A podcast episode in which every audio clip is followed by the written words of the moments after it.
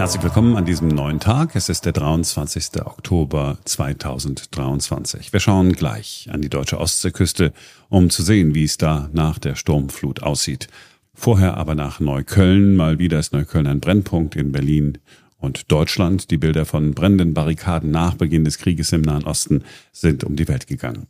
Nach den anfänglichen Eskalationen ist die Lage in den vergangenen Nächten ruhig geblieben. Die Berliner Polizei ist von Kräften aus ganz Deutschland unterstützt worden und es scheint sich auszuzahlen, dass die Berliner Polizei nach den Ereignissen rund um den 1. Mai in Berlin sehr viel Erfahrungen damit hat, wie man gewalttätige Proteste im Keim ersticken kann. Die Erleichterung ist dem Bürgermeister von Neukölln, Martin Hickel, anzumerken, mit dem wir heute früh gesprochen haben. In diesem Gespräch sind wir der Frage nachgegangen, ob die ganzen Integrationsbemühungen der vergangenen Jahrzehnte nicht als gescheitert betrachtet werden müssen. Und es ging auch um die Frage nach Alternativen. Wäre zum Beispiel die harte Anti-Ghetto-Politik in Dänemark nicht auch ein Beispiel für Deutschland, ein Beispiel für Neukölln? Hier ist das Gespräch mit Martin Hiekel. Einen schönen guten Morgen, Herr Hiekel. Schönen guten Morgen. Die vergangene Nacht ist ruhig gewesen, die vergangene Nächte ebenfalls. Äh, können wir gemeinsam sagen, dass wir das der Berliner Polizei zu verdanken haben und nicht der Politik bei uns in der Stadt? Ich glaube, wir haben es auf jeden Fall der Polizei zu verdanken, denn die Polizei hat in den letzten zwei Wochen wirklich eine, einen unglaublichen Job gemacht und ähm, hat sich, glaube ich, auch in den letzten Tagen sehr, sehr gut und sehr präventiv auch in der Stadt aufgestellt, um solche Versammlungen zu verhindern. Und darum geht es ja auch in den letzten zwei Wochen, dass es immer wieder zu Hetzdemonstrationen gekommen ist, wo die Polizei sehr früh reingegangen ist. Ja, das war der Dank an die Polizei. Ich frage es nochmal konkreter. Ist es ein Politikversagen? Naja, also das, was wir jetzt gesehen haben, ist durchaus ein Politikversagen, aber nicht bloß der letzten Wochen, sondern ich möchte sagen, der letzten Jahre. Denn dieses Thema israelbezogener Antisemitismus, Hass auf Israel, Hetze gegen Jüdinnen und Juden ist durchaus ähm, einfach kein großes Thema gewesen, hat in der Präventionsarbeit offenbar nicht die Rolle gespielt, die es hätte spielen müssen. Und es fällt uns momentan auch einfach auf die Füße. Wenn Sie sagen Präventionsarbeit seit Jahren und Jahrzehnten, also solange ich äh, denken kann, gibt es immer irgendwelche Projekte, vielleicht sogar viele manchmal, wenn Geld da ist und ein paar weniger, wenn, wenn kein Geld da ist. Und können wir festhalten, dass diese Integrationsprojekte am Ende eigentlich nichts bringen? Naja, ich glaube, das ist das Problem von Projekten, denn ein Projekt hat immer einen Anfang und ein Ende. Und selbst wenn es gut gewesen ist, dann ist es immer, wäre es noch schöner, wenn auch dann die nachfolgende Generation davon profitieren würden. Also gerade sowas wie, wie gehe ich damit um, dass wenn Schülerinnen und Schüler zum Beispiel den Nahostkonflikt zu mir in den Unterricht holen und ich damit eigentlich ähm, gar nicht befasst bin, weil ich ein Mathe- oder Politik- äh, oder, oder ein Physiklehrer bin, ähm, dann ähm, finde ich, muss man schauen, wie man die Kolleginnen und Kollegen genau für sowas fit macht für die Zukunft. Denn dieses Thema wird garantiert uns in den nächsten Wochen, Monaten, auch weiterhin Jahren beschäftigen. Und ähm, da würde ich sagen, haben, ist es nicht unbedingt, dass die Projekte schlecht gewesen sind. Da werden sicherlich auch manche dabei gewesen sein, die nicht so gut waren. Aber auf jeden Fall, wenn sie gut waren, sind sie meistens eben nicht in die Regelstrukturen aufgenommen worden. Und das, glaube ich, ist ein großes Problem. Und da finde ich, müssen wir nochmal schauen, was hat denn gut gegen dieses Thema israelbezogenem Antisemitismus ähm, geholfen?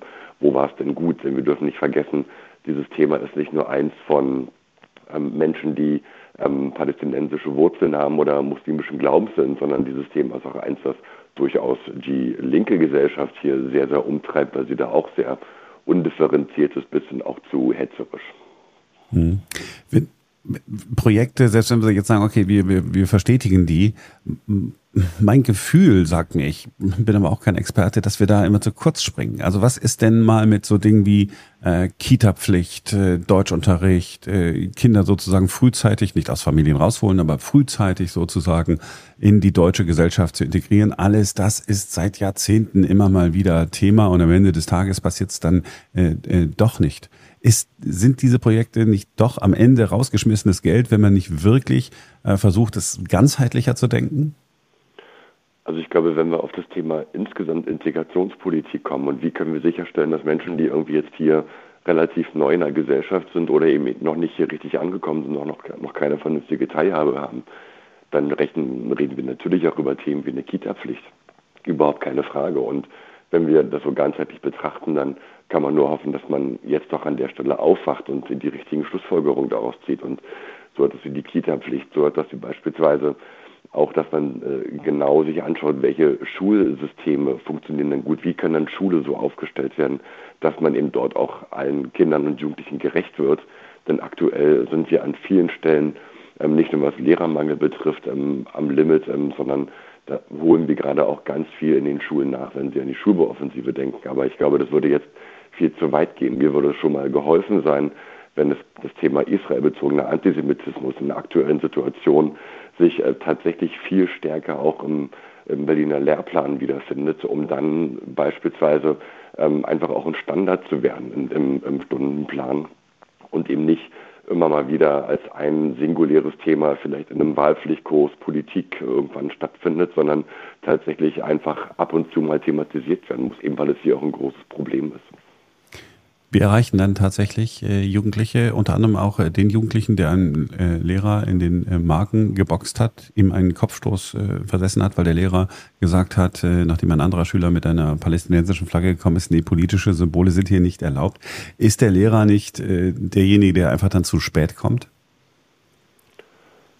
Mm, also in dem Fall, was jetzt dort an der Schule passiert ist, ist es, glaube ich, so, dass die Kolleginnen und Kollegen dort mit einer hoch emotionalisierten Situation zu tun gehabt hatten, wo Schülerinnen und Schüler den, das Thema Nahost ähm, sowohl inhaltlich in irgendeiner Weise mitgetragen haben, aber vor allem eine Mischung auch aus Rebellion gegen die Lehrerschaft gewesen ist. Ich glaube, da ist die Schule momentan auch auf einem wirklich sehr, sehr guten Weg, diesen Konflikt auch schulintern zu bearbeiten. Es zeigt aber, dass wir eben Arten von Konflikten an Schulen haben, die eben auch darauf hindeuten, dass dort zum Beispiel eine Dominanz hergestellt werden soll. In dem Fall eine Dominanz, was dieses Thema Nahost äh, betrifft. Und ich glaube, da müssen, da müssen wir unsere Schulen stärken, mit solchen harten Konflikten und solchen Dominanzverhalten auch konstruktiv im Alltag umzugehen. Denn ich glaube, auch daraus kann man in einer vernünftigen Ansprache mit den Schülern und auch mit, mit, einem, mit einer vernünftigen Grundhaltung auch wirklich sehr, sehr vieles erreichen. Ich habe in Vorbereitung auf unser Gespräch äh, mal einfach nur gegoogelt, was schreibt denn internationale Presse über Neukölln? Schreiben die überhaupt darüber? Und ja, sie tun es ähm, Chaos in Berlin, Neukölln. Äh, ein, ja, man hat den Eindruck, wenn man diese Artikel äh, liest, äh, die englischsprachigen Artikel, dass wir äh, hier mit einem mit einer No-Go-Area äh, zu tun haben. Das heißt, erstmal imagemäßig kann man sagen, ist das schon mal nicht so gut. Mir ist dann der Gedanke gekommen, ich, wir haben vor ein paar Jahren, glaube ich, schon mal drüber gesprochen, Dänemark. Da geht man ja einen anderen Weg. Ja, es werden äh, ganze Wohnblocks abgerissen, weil dort, äh, so ist die Überzeugung, es eine Ghettobildung gegeben hat. Zu viele Menschen einer Glaubensrichtung, zu viele Menschen bestimmter Nationalitäten auf einem Raum. Menschen werden gezwungen, ähm, in andere Bezirke zu ziehen, in andere Bereiche zu ziehen, einfach um eine bessere Durchmischung äh, hinzubekommen. Die Frage ist, kann das ein Modell für Deutschland sein, ein Modell für Neukölln? Also ob genau das, was die Dänen gemacht haben, das Richtige ist, wage ich, weiß ich nicht, aber es ist durchaus lohnenswert zu diskutieren. Aber der Kern dahinter, der, den ich durchaus unterstütze, ist zu sagen, wie schaffen wir es denn eine vernünftige Durchmischung in der Stadt und, und in den verschiedenen Quartieren herzustellen, um eben nicht, ich sag mal, eine, eine, eine Monokultur in irgendeiner Weise dort zu pflegen und zu hegen, weil ich glaube, das bringt uns nicht weiter, denn das Thema soziale Durchmischung und auch Durchmischung der Herkünfte, also eine tatsächliche, echte bunte Gesellschaft, die bietet ja genau das, was wir uns im Grunde genommen wünschen, wo man sagt, man hat irgendwie eine echte Vielfalt. Aber wenn wir natürlich einzelne Quartiere haben, wo ein Großteil der Menschen ähm, äh, Sozialleistungsempfänger sind und äh, vielleicht auch die gleiche, ähm, den gleichen Migrationshintergrund haben, dann ist es faktisch keine Durchmischung, sondern das ist genau das Gegenteil, das ist eine Entmischung. Und das wiederum führt dann zu diesem sozialen Sprengstoff. Insofern müssen wir uns sicherlich auch darüber unterhalten und muss auch der Senat mitentscheiden, beispielsweise, wie man mit Belegungspolitik ähm, in den, beim öffentlichen Wohnungsbauunternehmen umgeht und ähnliches. Ähm, ich glaube, das wäre etwas, wo man sagt, da kann man langfristig vielleicht etwas ändern. Aber ich glaube, das ist ein wirklich sehr, sehr langer Weg. Und ob der Weg der Dänen mit Abriss und ähm, dem Umzug ähm, der richtige ist, ähm, das müsste man diskutieren und ob es überhaupt richtig möglich wäre bei uns. Aber die Diskussion darüber sollte man führen, sagt sie. Wir sind eben in einer Demokratie. Ich finde, wir müssen unbedingt, wir können natürlich darüber diskutieren, inwiefern das sinnvoll und zielführend und möglich wäre. Also Sie persönlich sind dafür, diese Diskussion zu führen, frage ich es nochmal so. Na klar, also ich glaube, nur in der Diskussion kann man auch zu vernünftigen Erkenntnissen kommen. Wenn wir uns so eine Diskussion stellen, dann kann man daraus vielleicht was Positives rausziehen oder eben auch nicht. Aber ich halte fest, äh, nur zur Sicherheit für alle Beteiligten, Sie haben nicht gefordert, den dänischen Weg zu gehen. So. Ich würde den erst nicht fordern, aber ich finde, man muss darüber natürlich diskutieren. Herr Hickel, haben Sie vielen Dank, dass Sie sich Zeit genommen haben für uns. Sehr gerne. Ja, und gute Besserung für die Erkältung. Ja, danke schön. Der Neuköllner Bürgermeister Martin Hickel im Berliner Rundfunkinterview. Es ist die schwerste Sturmflut seit 100 Jahren an der Ostsee gewesen, die Schleswig-Holstein am Wochenende erwischt hat. Auch in Mecklenburg-Vorpommern gab es schwere Schäden. Extremwetter hat Massen an Wasser ins Land gedrückt. Die Schäden sollen in dreistelliger Millionenhöhe liegen. Die Sturmflut ausgerechnet mitten in der Herbstferiensaison. Inzwischen wird längst aufgeräumt. Unsere Kollegin Miriam Pede ist für Welt TV am Wochenende im Einsatz bei der Sturmflut gewesen und Simone hat heute früh mit ihr gesprochen. Miriam, wie hast du die Sturmflut am Wochenende erlebt? Ich war ja am Freitagmorgen schon in Eckernförde, weil ich da auch gearbeitet habe, von der Sturmflut berichten sollte.